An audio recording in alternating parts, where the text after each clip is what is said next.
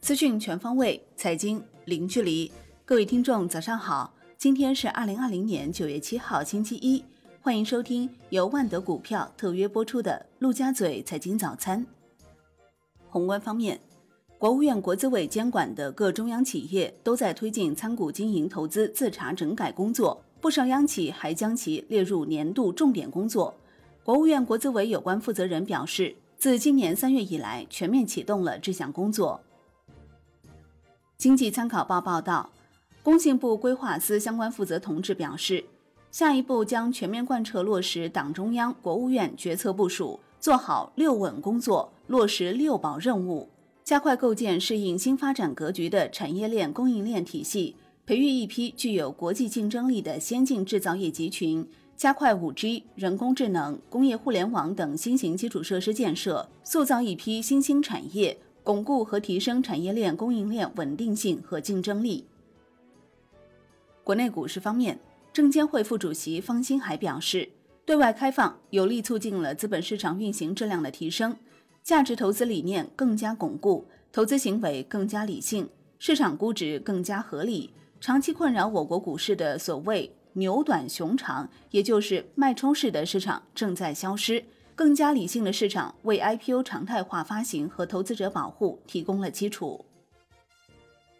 上市公司协会数据显示，上半年上市公司净利润同比下滑百分之十七。从单季看，今年二季度 A 股上市公司的业绩明显改善，营业收入同比增长百分之二点七。科创板企业业绩尤为突出，上半年营业收入和净利润同比分别增长了百分之五点八和百分之四十二点三。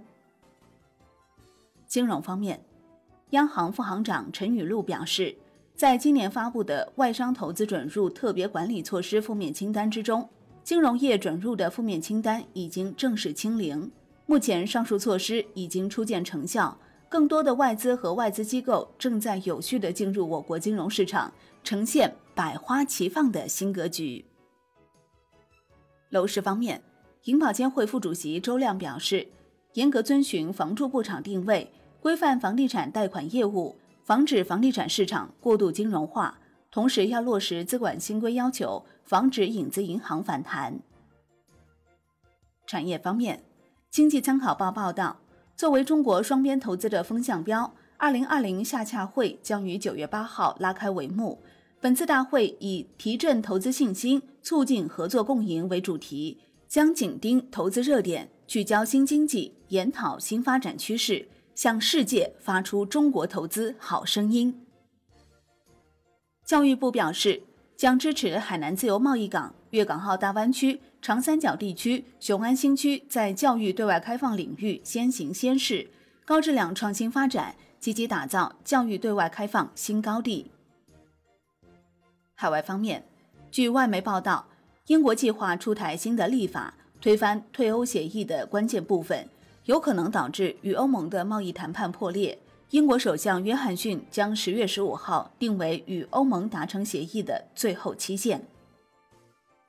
国际股市方面，据媒体报道，孙正义旗下日本软银集团通过大举压注美国股票衍生品，带动美股屡创纪录，从而获得大约四十亿美元交易收入。软银八月份买入几十亿美元的美股龙头科技股，看涨期权。压住至少未来十年，这些科技巨头的股价还会上涨。商品方面，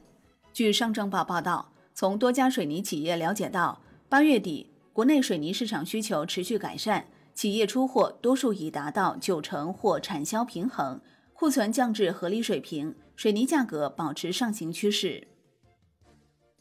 俄罗斯能源部副部长索罗金表示，随着航空出行逐渐恢复。全球石油需求可能会在两三年后恢复到新冠疫情前的水平。债券方面，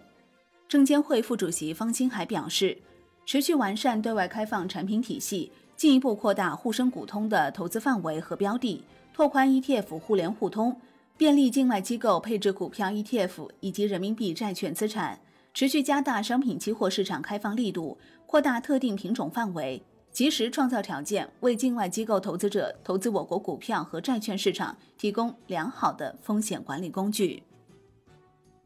外汇方面，中国人民银行副行长陈雨露表示，